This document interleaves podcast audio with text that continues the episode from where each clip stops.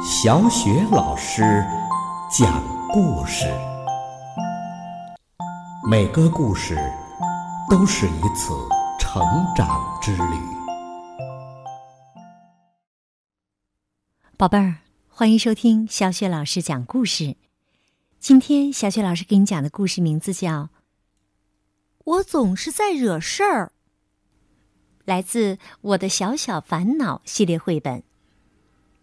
我的小小烦恼系列绘本呢，是由匈牙利的伊娃·杰尼科维斯基和纳素·赖博尔编著的。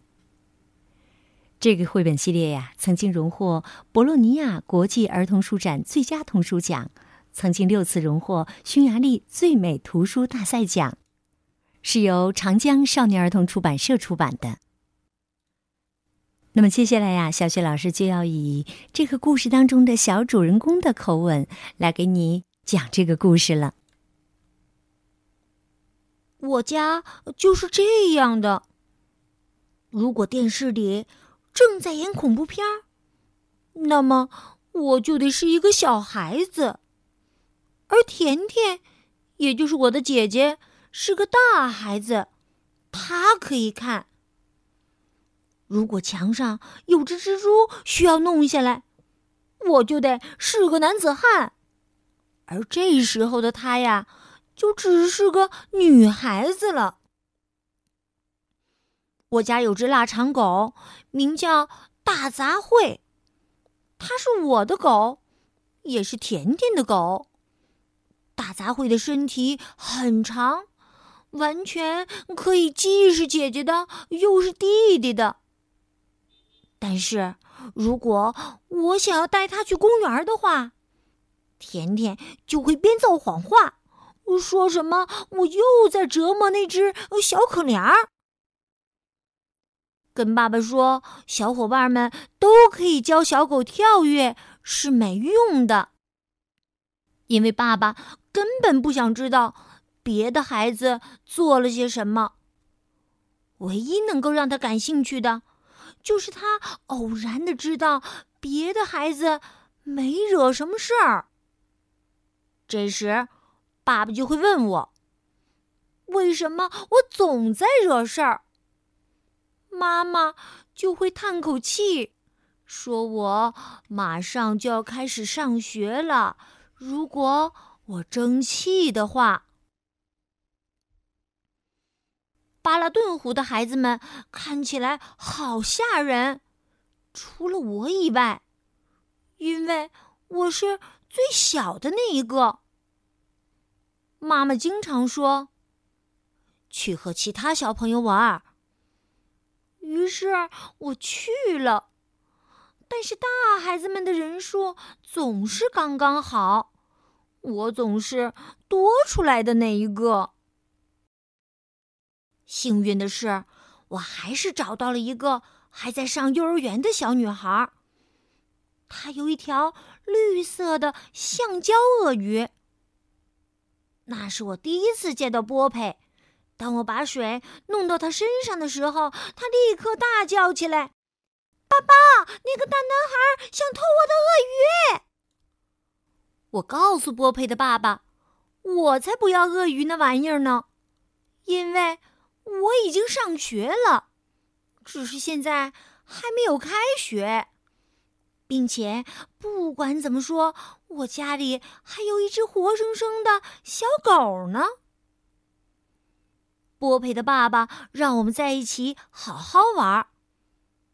很快，波佩就发现，要想一起好好玩，就得把那条鳄鱼交给我，然后每当我从上面掉下来。我们就一起哈哈大笑。波佩是多么幸运呢！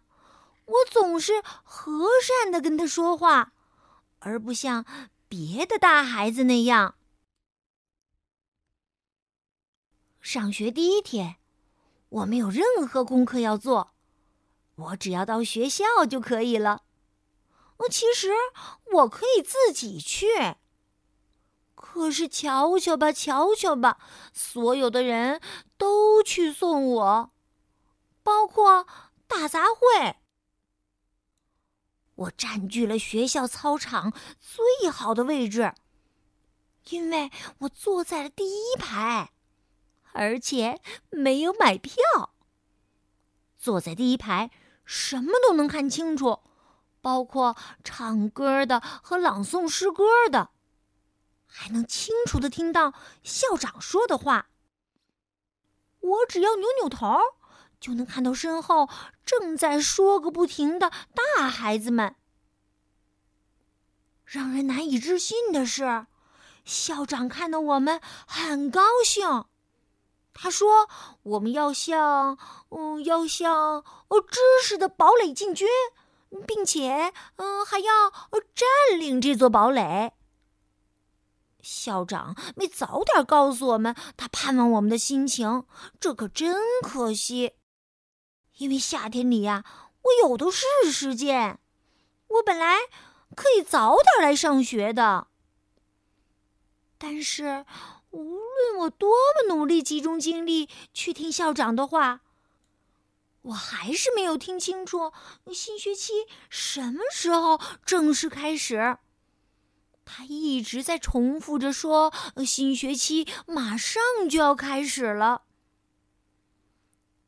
庆祝结束以后，我们拿到了很多的蜡笔、彩纸，还有了一位和气的女老师。她说：“她是我们的第二个妈妈。”我很担心有两个妈妈这件事儿会让妈妈不高兴，但是妈妈挺高兴的。她说：“哦，反正，嗯，她也管不了我那么多。”当爸爸跟我说：“过来，小伙子，我要和你谈谈。”这个时候啊，我就知道麻烦来了。因为只有在我惹了麻烦的时候，他才这么说。其他的时候啊，他会直接说他的事情。这次，爸爸要和我谈谈，是因为他听老师说我在学校是个小活跃分子。没错，我在学校的确是个活跃分子，但是史蒂夫那个坐在我旁边的，是更加活跃的分子，因为他喜欢惹麻烦，自己。却又搞不定。还有阿提拉，坐在我后面的那位，他也很活跃。他总是喜欢去挠别人的脖子，问题是，他他只够得到我的脖子。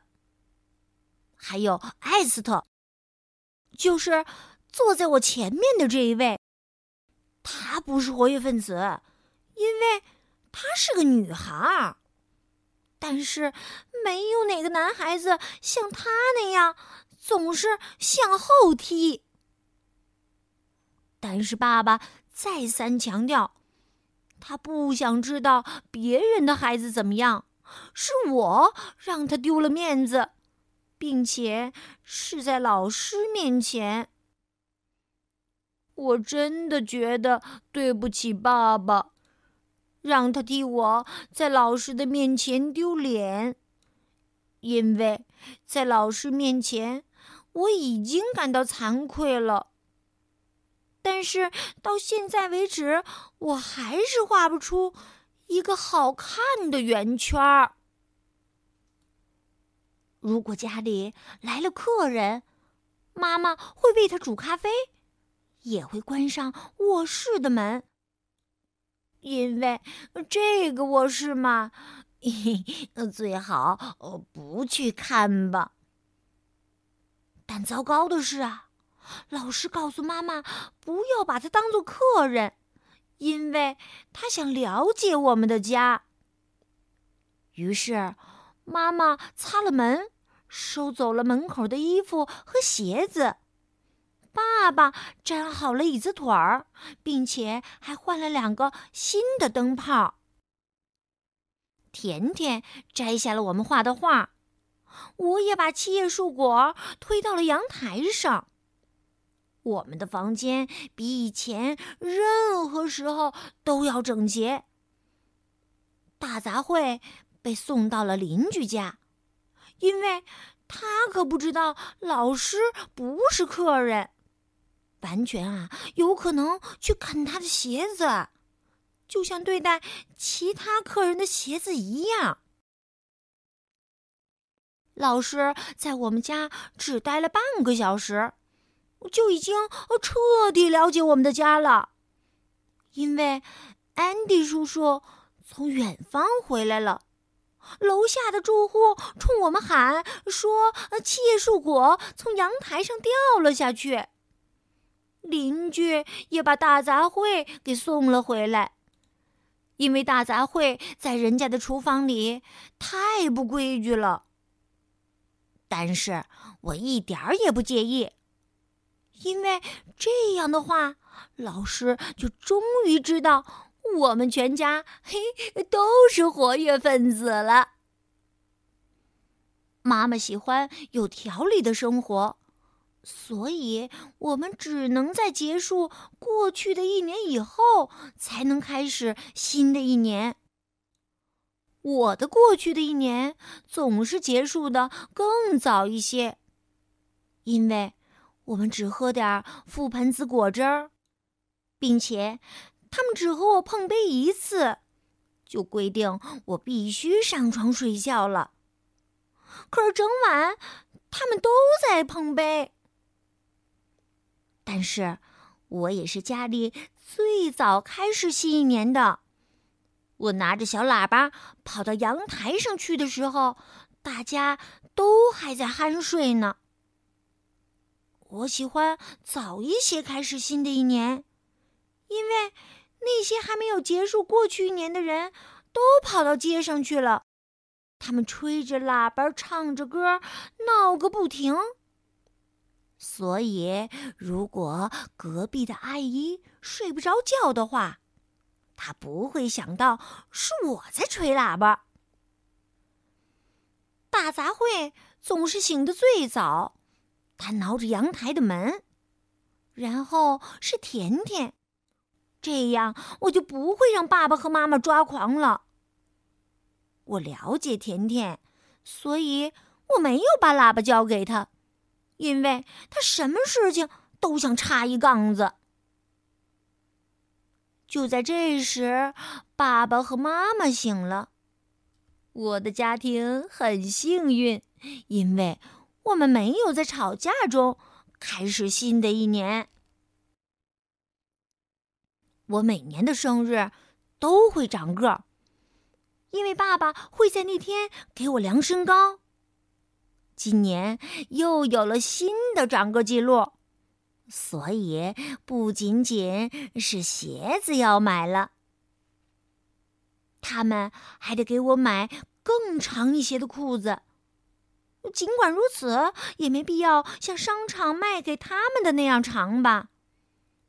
商场的售货员阿姨说：“长点没关系，因为裤子洗过以后会会缩水。”男孩个子长得很快，就像伸个懒腰那么容易，所以呀，裤子很快就会合身的。从奶奶那儿，我得到了一个新球，但是我只能在操场上玩。从甜甜那儿，我得到了一个吹泡泡的玩具，但是我只能在阳台上吹。安迪叔叔给我一把口琴，但是我只能在屋里吹。起初我不知道这些，在邻居告诉我不愿意听见我在阳台上吹口琴以后，我才知道嗯要在屋里吹的。自从我开始学习吹口琴，爸爸妈妈就经常让我拿着球到操场去。还问我，既然和阿蒂亚住的这么近，为什么不和他一起玩？我喜欢在操场上玩球，我也确实去找了阿蒂亚。但是，只要我在家，我就会吹口琴。因为有一天晚上，我听见爸爸对妈妈说：“由着他去吹吧，早晚有一天他会吹腻的。”嘿，我可不想让他们再一次摇着头说：“哦，这孩子啊，真是不行，没毅力。”好了，宝贝儿，今天小雪老师给你讲的故事是《我总是惹事儿》，来自《我的小小烦恼》系列绘本。那么，这个小淘气包接下来又惹了哪些事儿呢？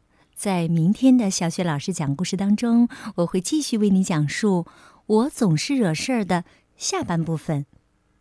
那么接下来呀，又到了小雪老师读古诗的时间啦。今天小雪老师朗读的古诗是《游园不值》。游园不值，叶绍翁。应怜屐齿印苍苔，小扣柴扉久不开。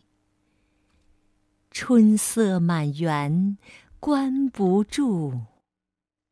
一枝红杏出墙来，应怜屐齿印苍苔。小扣柴扉久不开。春色满园关不住。一枝红杏出。墙来，应怜屐齿印苍苔。小扣柴扉久不开。春色满园关不住。一枝红杏出墙来。